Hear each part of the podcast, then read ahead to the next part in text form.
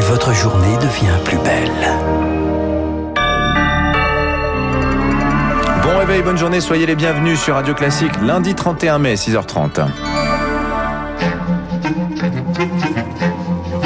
6h30, 9h, la matinale de Radio Classique avec Dimitri Pavlenko. Et à la une ce matin, cette question, la crise politique au Mali va-t-elle menacer la participation française à la force Barkhane L'option est clairement sur la table après un deuxième coup d'État qui a conduit au pouvoir le colonel Assimi Goïta la semaine dernière. Dans une interview au JDD, Emmanuel Macron met les points sur les i. Pas question de combattre aux côtés d'un pouvoir qui se rapprocherait de l'islamisme radical alors que la junte pourrait négocier avec les djihadistes.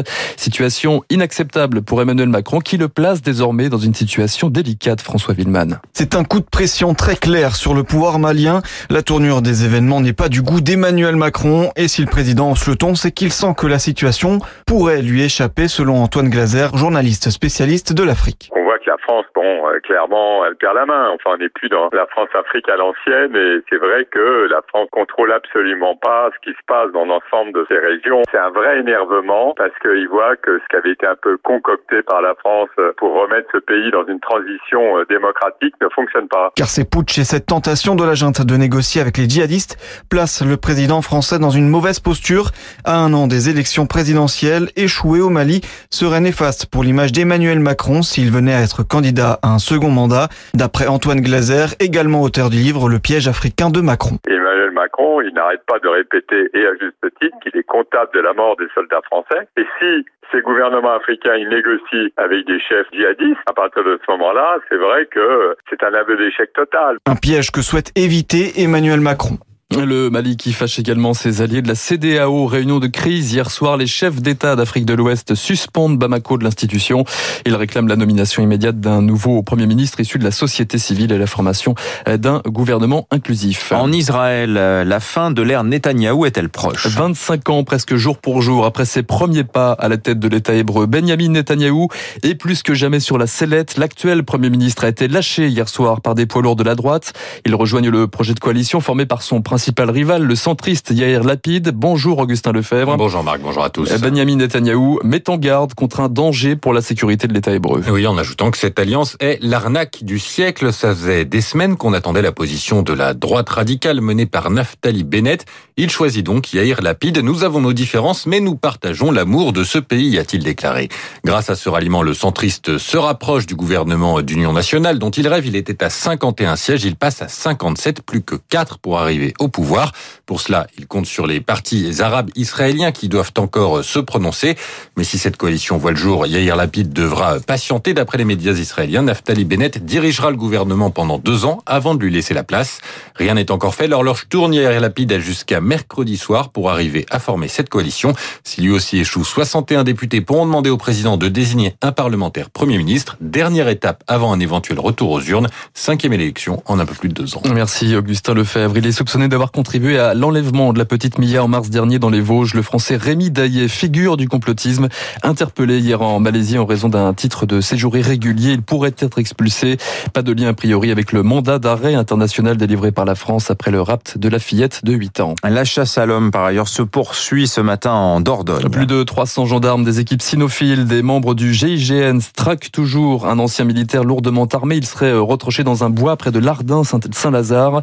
Les habitants du village sont toujours priés de rester chez eux. L'homme condamné quatre fois pour violence conjugale s'était rendu chez son ex-compagne dans la nuit de samedi à dimanche.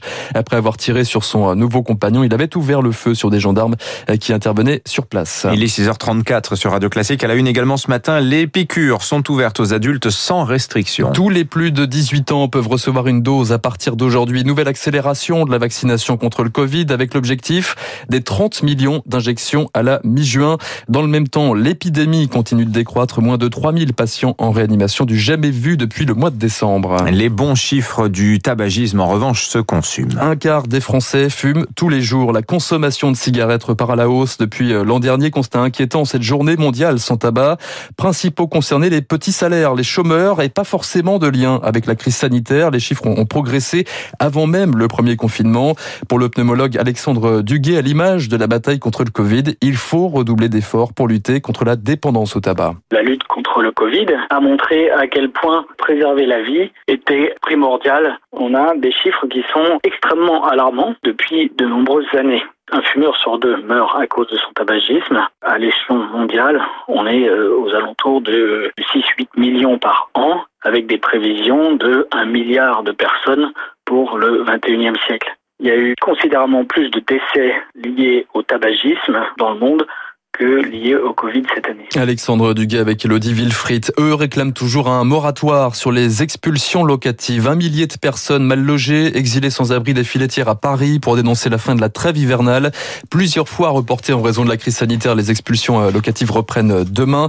30 000 foyers modestes concernés. Pour éviter que des familles, des enfants se retrouvent à la rue, le gouvernement promet toutefois 20 millions d'euros pour indemniser les bailleurs. Il en faudrait quatre fois plus, estime Christophe Robert.